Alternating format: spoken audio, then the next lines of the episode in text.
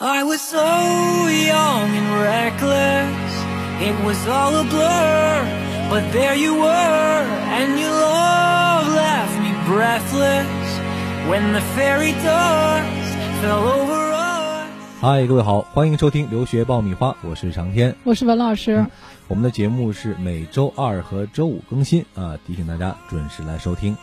我们书接上回啊，上一期讲到了澳大利亚留学哈、我们为什么要选择澳大利亚？嗯应该说讲得很清楚了啊嗯。大家听完之后呢，对于自己会有一个基本判断，我到底适不适合去澳大利亚？嗯啊。那今天文老师准备了非常丰富的内容，要讲一讲澳大利亚的学校到底怎么来申请啊对，另外有哪些学校可以供你参考，对还有哪些专业啊是留学时候的热门专业。对，嗯，所以今天这个内容呢是非常的实用哈、大家一定要仔细的来收听。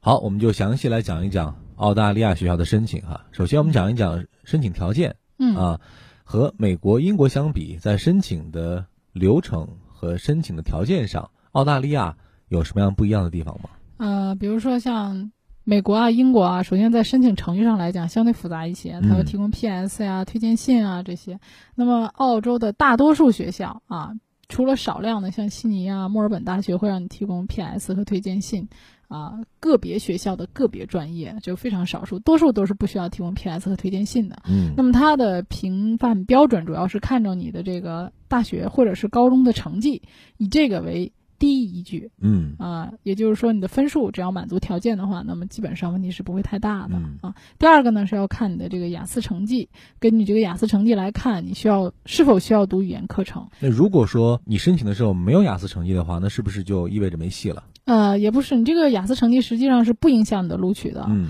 但是你在最后呢，你确定，因为他给你的是一个 conditional offer，有条件的，对你的语言要求有一个要求。那么你没有达到这个语言要求，你要补给他嗯啊，你的语言成绩，语言成绩没有达到他的要求，比如他的本科要求是六分啊，硕士要求六点五，比如说我要想去读硕士，那么你没有达到这个分数，学校会根据你的语言成绩来给你安排语言课程，嗯，也就是说雅思成绩是必须要参考的，但是什么时候提供可能会嗯，有可以一个晚一空点间。。对，啊、在你递交申请的时候啊，比如说你先拿到了一个硕士的有条件录取，然后嗯你可以再补交你的雅思成绩嗯。啊，然后学校再给你出一个语言课程的一个录取通知书，嗯，这是可以的。另外，对于很多高中就想出去的学生和家长，还很关心一个问题，就是看不看高考成绩。多嗯数的都不看，基本上是不看的， 嗯只有少量的像皇家墨尔本，他会参考一下你的高考成绩。如果说你想读的时间短一点的话，他对高考成绩比较好的学生可能会缩短你的本科的这个就读时间。嗯嗯，那所以说，比如说是今年高考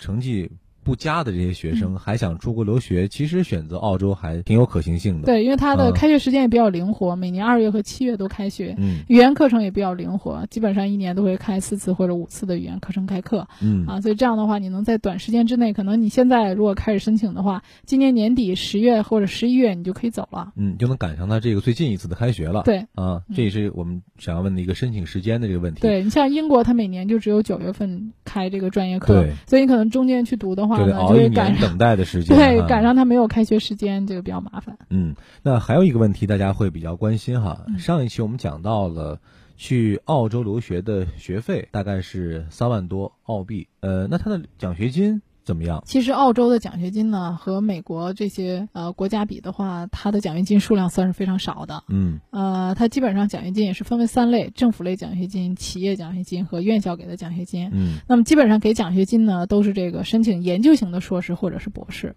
啊、那个授课型的，咱们申的是授课型的硕士，啊、这种呢奖学金几率会非常小，嗯呃，那么有的话呢，也都是工科类的学生比较多啊、以前我有学生在莫纳什大学申请工科类的啊，拿到过奖学金。嗯，呃，总体来说呢，从这个呃费用上来说是要相对要比美国和英国要负担要轻一些。对、啊对，嗯、那么如果说你想申请奖学金的话呢，最好能够提供相关的 PS 呀、推荐信啊这些资料更完备一些，这样嗯有助于这个学校对你的一个整体的更深的了解。哎，讲到这儿，我突然之前忘了问一个细节哈，就是嗯刚刚我们讲到了，其实澳洲留学主要是看你的平时成绩。对这个嗯，录取大致的分数线会是在一个什么样的标准呢？呃，它会在二幺幺重点大学和非二幺重点大学学生中间有差别。嗯啊，二幺幺重点大学的学生，我们以悉尼大学为例，那么商科类的呢，基本上在七十五分以上啊，七十五到八十分的话，二幺幺重点大学学生录取上基本上没有什么太大的问题嗯啊。如果是非二幺幺重点大学学生，成绩最好是在八十分以上啊，八十到八十五之间啊，这个录取上来讲，相对把握性也会比较大。嗯，这是一个算是一个平均线嗯啊。嗯，呃，我们讲完了申请的流程和申请的要求，下面我们要讲一讲学校和专业了哈。上一期文老师其实讲到了，呃，澳洲虽然学校数量总体不算太多，但是呢，相对比较知名的或者有影响力的集中在八所院校哈，八大金刚一样。对，啊，文老师给我们讲一讲哪八所学校呢？这八所学校呢，分别是这个澳洲国立大学、嗯墨尔本大学、悉尼大学、新南威尔士大学、昆士兰大学、西澳大学和莫纳什，还有阿德雷德大学这八所。嗯，那么这八所名校呢，有一个比较显著的特点啊，就是所有曾经就读于澳大利亚大学的诺贝尔奖得主，全来自于这八所学校。也就是对他说们都在这儿扎堆儿了啊。对对，它嗯资源比较集中啊、另外呢，就是说这八所名校非常注重于这个学术化的这个研究，所以嗯说基本上，嗯，在整个澳大利亚的这个搞研究的学生里面，有超过一半儿的人数啊都是来自于这个八大名校的，所以它的研究人才也主要来自于这八所学校。嗯那么同时呢，它对于这个国家的科学还有社会研究所做的贡献也能占到百分之七十。嗯啊，所以你就发现啊，就是八大名校，包括它的这个研究的总收入上也占到了百分之七十，啊，总体来说就是从全球的竞争力上来讲，啊，这八大名校也是它主要的教学的一个支柱。嗯，也就是说，如果觉得这个还是底子和成绩不错的好学生的话，那申请也就是奔着这八个学校去了。对，啊，它就是比较侧重于这个研究啊，各方嗯面这个实力，博士、硕士都很强。嗯啊，那如果说你读本科呢，其实也可以考虑一些它所谓的这些四型的大学。那么这些大学之所以排名没有非常靠前，是因为它的就业很好，比如说皇家墨尔本理工啊，或者是斯文本呐、格里菲斯啊、拉彻尔啊这些学校，在当地的就业很好、嗯啊。那么在排名来讲呢，是在其他的类型的这个指数当中，它又占的比较靠前了。嗯啊。那你之前帮助过的这些学生里面申请的话，是不是基本上也都在这八大之内啊对呀、，居多，嗯，嗯大多数会考虑这儿，当然会考虑一些特殊的专业，嗯，比如说学酒店管理的学生可能更愿意去格里菲斯啊，学会计的学生可能会去 McCorry 啊，然后学这个啊计算机的可能会去卧龙岗嗯啊，他也会选一些呃专业上有特色的这些四星的啊或者说三星的这些学校嗯，还有一些学生是根据自己的学习水平会选择一些适合自己的水平的学校。这八大学校从这个地理位置上来看，基本上是呃墨尔本和悉尼比较集中哈。，对，其他像还有呃还有在昆士兰的，比如昆昆士士兰的兰大学，还有西澳在西澳嘛，嗯还有阿德雷德啊，这是几个分布，基本上就是呃几个重点的城市都有分布的。那这八大学校应该说，呃，整体来看都是属于综合性院校了，对整体实力比较强哈。是，但是他们可能每个学校还是有自己相对比较，呃，看重的或者是嗯重点发展的一些、一些专业和方向哈嗯。对这个文老师能不能挑其中的几个简单的给我们来说一说？实际上我觉得这些综合院校呢，它的整体的实力都很强。嗯呃，相反就是说这些四星级的学校啊，像我刚才说的，比如说 Macarin，它的这个会计是非常知名的。嗯啊，卧龙岗呢，它的计算机非常强；格里菲斯呢，它是酒店管理非常好。啊，就是相相相比较而言呢，这些四星级的学校，它的专业的突出性更大一些。嗯更明显啊一些。对，哈皇家墨尔本呢是它的这个艺术学院，比如说动漫设计呀、啊嗯这些艺术的领域里面做的会非常好嗯啊、所以说这些四星级的学校也会有它自己的特点。嗯啊那么有一些比较中国学生比较喜欢的热门儿的专业，嗯呃，比如说这个文科类的，啊，就是教育学嗯啊，教育学呢也是那边一直比较紧缺的一个职业嗯啊，所以说学生有学教育学的比较多。还有呢，就是新闻和传媒嗯，啊，这个我其实觉得。澳洲的这个宣传片儿啊，都做的特 别好。很有宣传的意识哈。嗯对，就是你看完之后，你会非常有想去旅游的冲动啊。所以你看它的这个传媒啊、新闻呢、也都是比较发达的。它嗯很注重自己的这个包装啊，无论是学校还是政府，对这方面都很注重自己的形象。嗯啊，还有这个翻译啊，比如笔译和口译，这个也一直是比较紧缺的嗯啊，所以翻译这个也是一个比较热门的专业。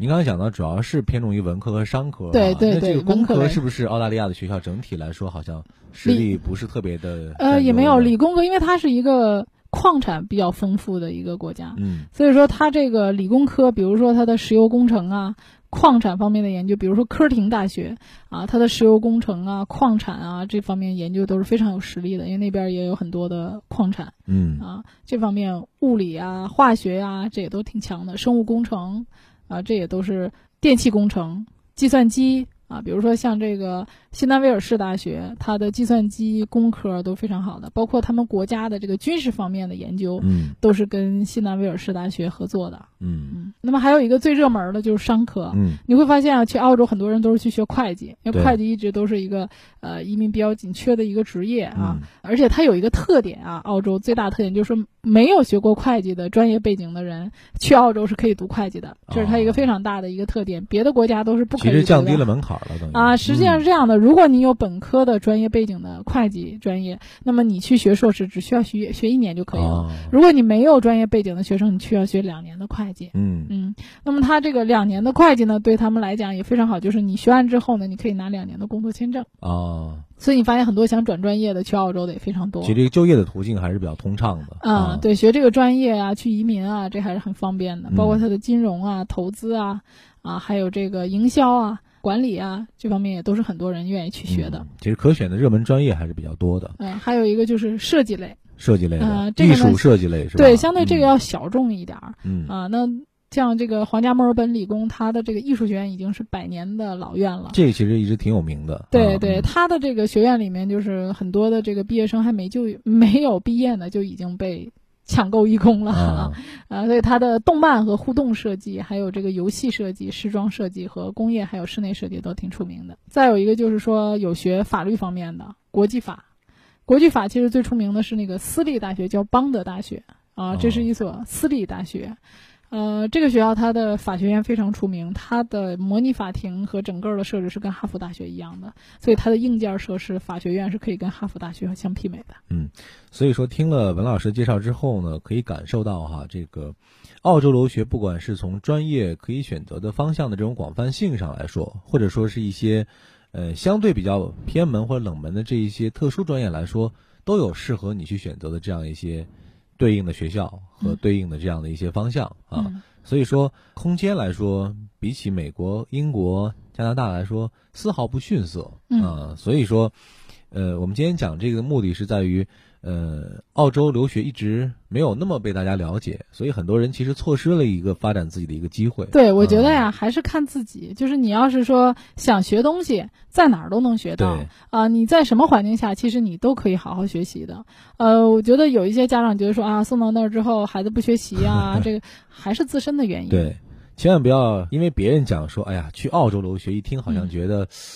不如去英国、美国留学，听的好像值得去炫耀一样哈。嗯其实澳洲留学一点都不差，对只不过是大家认识上的一种误区吧。对，就是他的语言嗯要求相对比较低，他只是前面那一段本科之前的这一段让你能够读语言。嗯其实读完语言之后，进入专业课的学习，他的课程压力一样是很大的。嗯啊，我前两天很巧啊，跟我一个在墨尔本大学学生啊联系上，他也是给我介绍一个他的同学，啊，然后我还跟他聊，我说你在墨尔本大学学的怎么样？嗯，啊，他在中国走的时候呢，他是湖南大学毕业的啊，也是咱们中国一流的这个嗯算是大基学础不错的了。对，嗯我说你过去之后你觉得怎么样？他说哎还好的啊。他说其实这个我觉得在国外呢学习自学能力要比较强。所谓的这个自学能力强，是我们从小到大养成的一个很好的学习习惯。嗯就比如说我在上课之前，我会先看一下 PPT，看看老师要讲什么，先做一个预习啊。学完之后呢，我会做一个复习，完成作业啊。如果没听懂的呢，我肯定课下我自己再好好复习一下。他说就嗯不要每一节课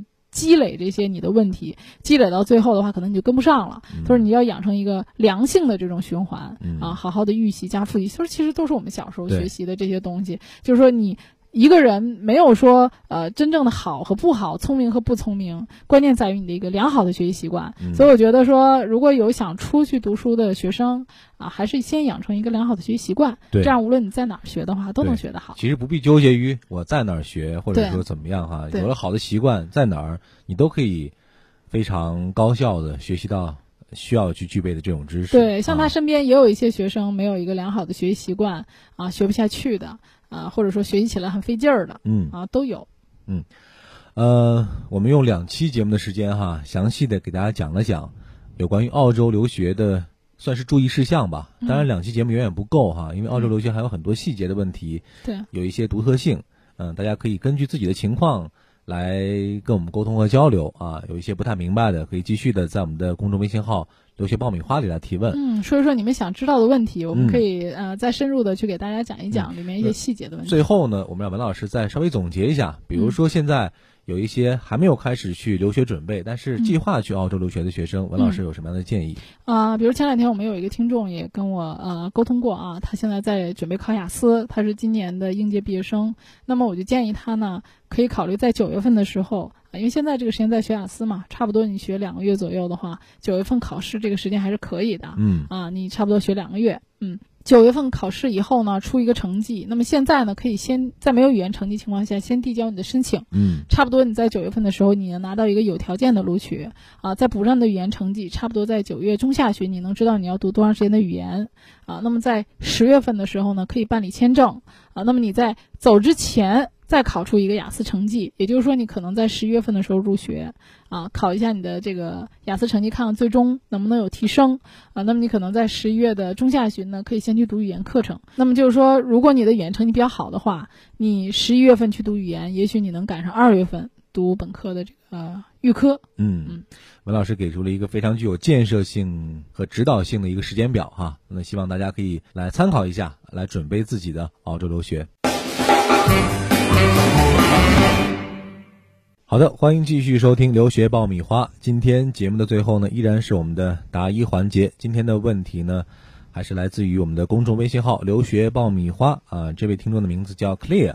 他想问一个和澳洲留学有关的问题。呃，他说去澳洲留学上预科的话，嗯主要学哪些内容？另外，预科读完之后，是不是百分之百的就可以升到本科？啊、嗯他问的这个问题啊，其实这个预科呀、为什么会有预科呢？就是预科呀、它是跟这个大学的课程是紧密相结合在一起的。嗯啊，说白了就是说，预科里面会学一部分大学的课程，比如说你的一些研究方法呀，还有一些课程啊，比如说商科类的可能会学经济学呀、数学呀、啊管理啊这些嗯初级的啊课程。那么这些课程呢，都是你在大学正常应该呃先必修的一些基础课程。那么这学完这些课程之后呢，能够在知识上啊、学习方法上有一个比较好的过渡。嗯至于你说是不是能够百分之百呢？啊，预科不能保证百分之百的进入本科，嗯啊，存在着一定的淘汰率，尤其像悉尼大学、墨尔本大学的这样的预科，它都是存在一定淘汰他率的。是会通过考试来淘汰对的。对，通过考试，一般来讲，平均分应该在六十五分以上嗯啊，是可以进入到预科，呃，预科进入到本科学习的。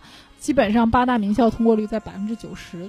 嗯，所以说通过预科的方式，大家也不能掉以轻心哈，嗯不要以为上了预科就万事大吉了，后面的嗯就是一帆风顺了。对，万一你的预科、呃没有通过，那么你可能就要根据你这个预科成绩去选择比它等级低的一些大学，还是可以有学上的，只是上不了这个最顶级的嗯了。总之还是要抓紧自己的时间了啊。嗯好，那今天的节目我们就到这里了。如果大家还有什么样的疑问需要去咨询，可以关注我们的微信订阅号“留学爆米花”，在上面向文老师来提问。那今天我们就先聊到这儿，我们下一期再会。再会。 and on forever. It's so dark in my mind. I cross my heart and hope to die. I'm so bad at goodbyes. I hold my breath and close my eyes. I don't have a lot left. Oh how it ends so fast. I say with my last breath, it's a perfect day to